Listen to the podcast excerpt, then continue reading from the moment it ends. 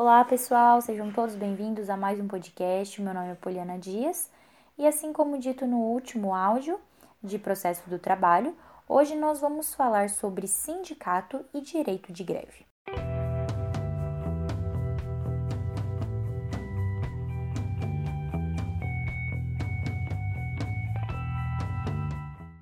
Vamos começar falando das federações e confederações e o que são elas, né?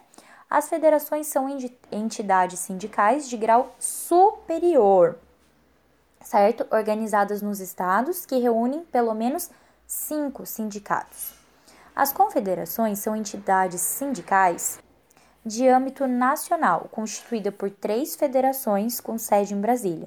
Então, lembra aí, federação são cinco sindicatos, na confederação é constituída por três federações, ou seja, por 15 sindicatos. E os sindicatos são associações, né? Assim como já dito no último podcast, é, associações de pessoas físicas que estão ligadas à categoria profissional e de pessoas jurídicas que estão ligadas à categoria econômica, criado para a defesa dos direitos e dos interesses coletivos e individuais da categoria. Então eu vou tentar fazer de uma forma assim mais ilustrada para vocês acompanharem. É, no topo a gente tem a confederação, que são formadas por três federações da mesma categoria, ou seja, três federações igual a 15 sindicatos. Depois nós temos as federações, que são formadas por cinco sindicatos da mesma categoria. E embaixo temos o sindicato, que é uma entidade de grau inferior, e ele é formado né, é, por, pela mesma categoria. Né? Agora nós vamos falar um pouquinho sobre as centrais sindicais. É a Lei 11.648 de 2008. Essas centrais sindicais são entidades de representação geral dos trabalhadores em âmbito nacional. E qual é a sua função? A função é coordenar a representação dos trabalhadores por meio de uma organização sindical, que são a elas filiadas, tanto no nível de federação quanto no nível de confederação. Agora nós vamos falar sobre a liberdade sindical. A liberdade sindical está presente no artigo 8 da Constituição Federal, que diz que o Estado ele não pode interferir na constituição do sindicato e ainda tem uma ressalva. Não pode ter mais de um sindicato na mesma base territorial, na mesma categoria. Está no inciso 2 do artigo 8 da Constituição Federal. A livre associação é a livre associação de profissionais né, ou sindicais, salvo para militares. E, e também é importante lembrar que ninguém, ninguém é obrigado a se filiar a sindicato. Agora a gente precisa falar aqui uma coisa que é bem importante sobre a contribuição sindical.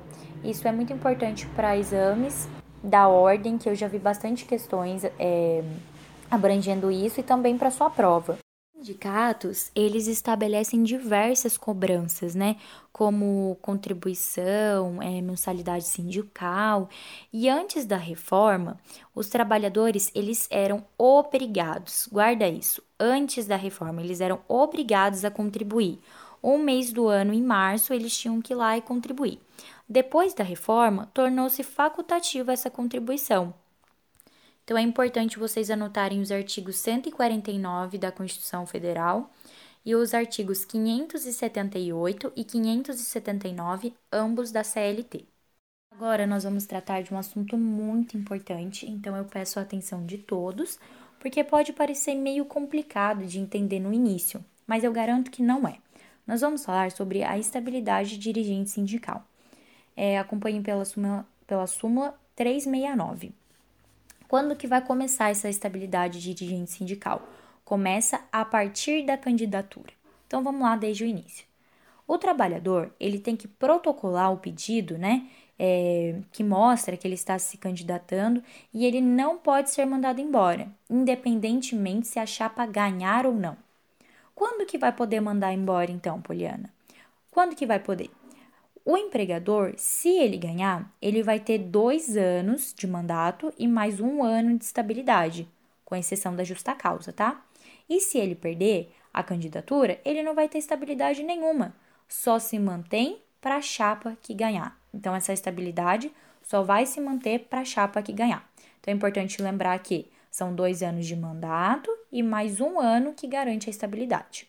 Como que é formado, né? É formado por sete dirigentes e mais sete suplentes. Quem são esses dirigentes? É o judicial, financeiro, comercial, tá? E eles podem se reeleger quantas vezes forem necessárias. Agora que vem a parte chave aqui da questão. É, a partir da ciência da empresa, o empregador ele tem essa estabilidade, assim como está no artigo 543 da CLT, e diz em seu parágrafo 5, eu vou até ler para vocês, que diz assim: Para fins deste artigo, a entidade sindical comunicará por escrito à empresa dentro de 24 horas o dia e a hora do registro da candidatura de seu empregado em igual prazo sua eleição e posse, fornecendo outra sim a este o comprovante no mesmo sentido. Olha o que diz a súmula 369. A súmula 369 diz que pode ser dada ciência depois de 24 horas, mas se atentem a isso. Porém, se a pessoa ela avisar depois de 72 horas, nesse meio tempo o empregador pode ser mandado embora. Então é muito importante que faça isso dentro do prazo ali das 24 horas, que não ultrapasse 72 horas, porque nesse tempo você pode ter a sua estabilidade atingida, porque você vai poder ser mandado embora. Por essa questão, o empregado ele tem que avisar a empresa no momento da candidatura para garantir dessa forma a sua estabilidade sindical. E uma observação aqui muito importante é que estabilidade sindical ela só é válida na mesma base territorial. Como assim? Eu vou dar um exemplo para vocês. Um professor que trabalhe na Unisal Lorena, ele vai ser transferido para a Unisal de Campinas. Então, são bases territoriais diferentes. Então, o que, que isso quer dizer?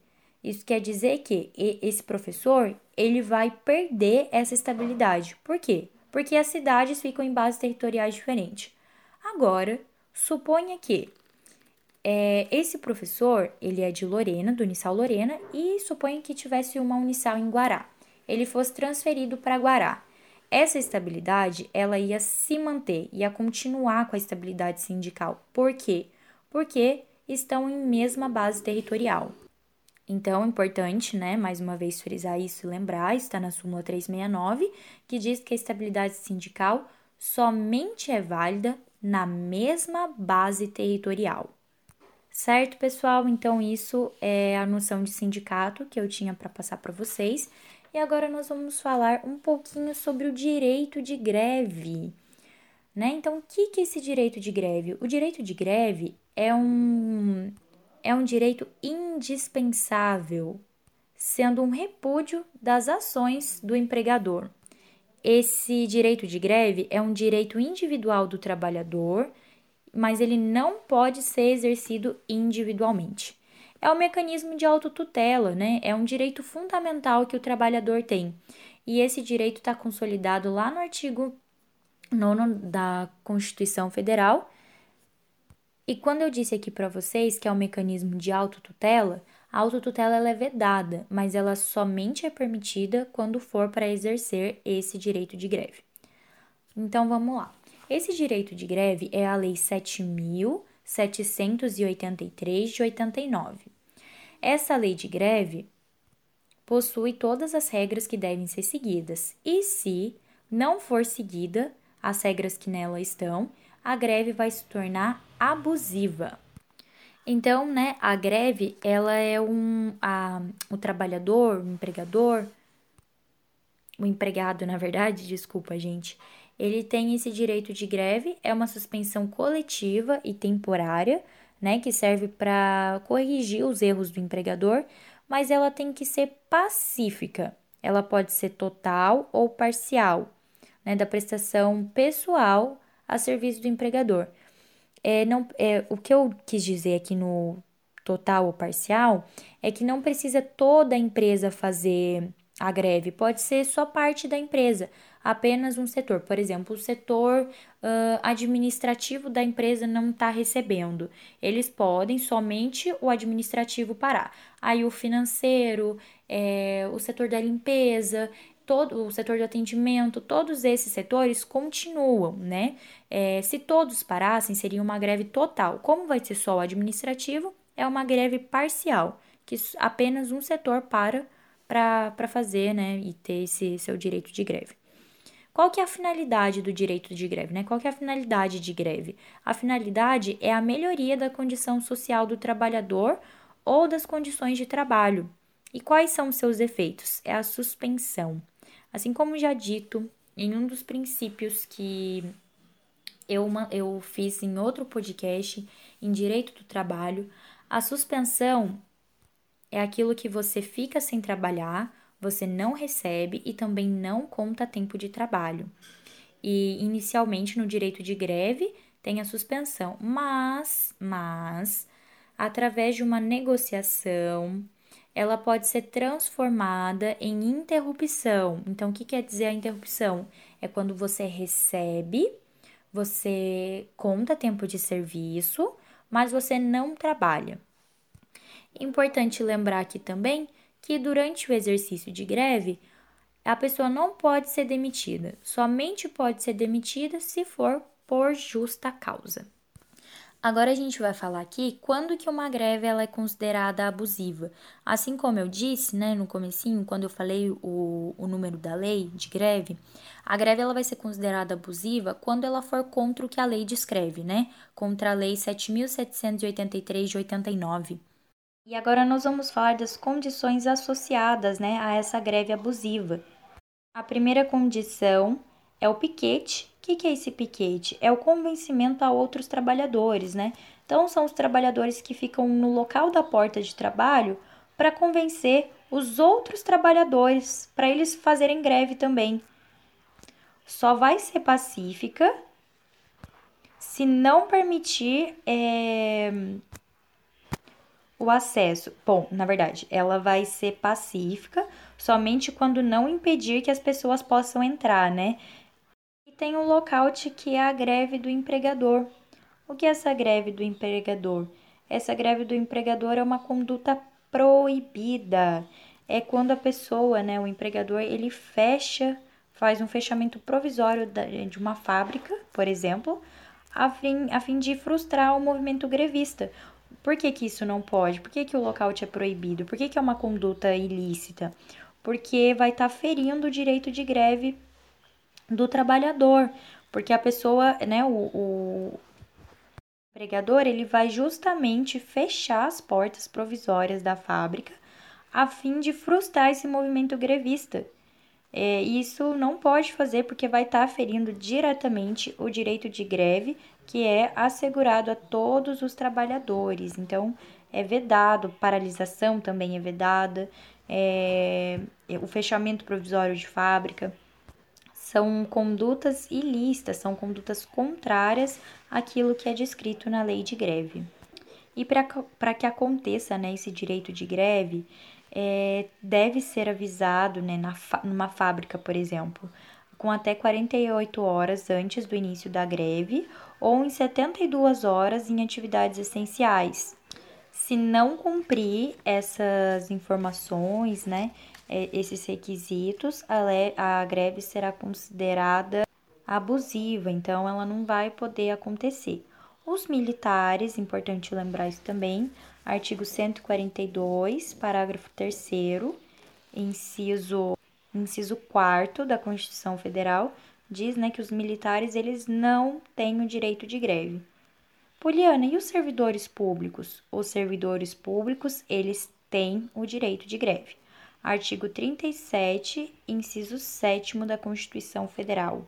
Então, só relembrando, aqui uma coisa importante que eu disse, durante a greve, né, o contrato ele fica suspenso, mas ele pode ser revertido para uma interrupção.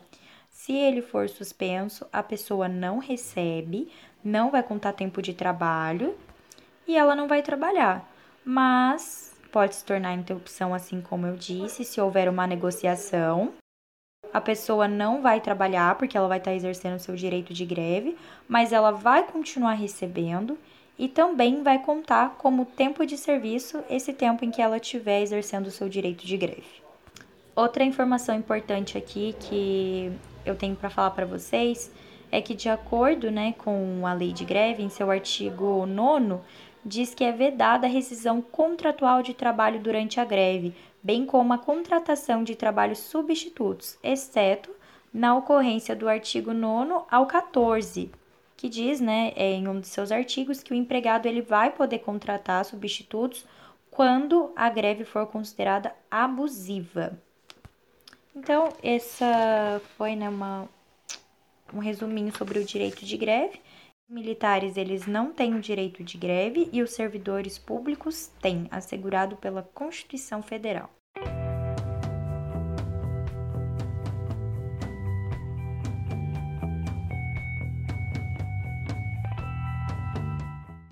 Então, pessoal, hoje nós falamos né, sobre o sindicato e o direito de greve. Espero que tenha ficado claro. Se precisarem de alguma ajuda, de algum esclarecimento, estou à disposição e estou aqui para ajudar no que for preciso. Bons estudos e espero ter ajudado. Beijos e até a próxima.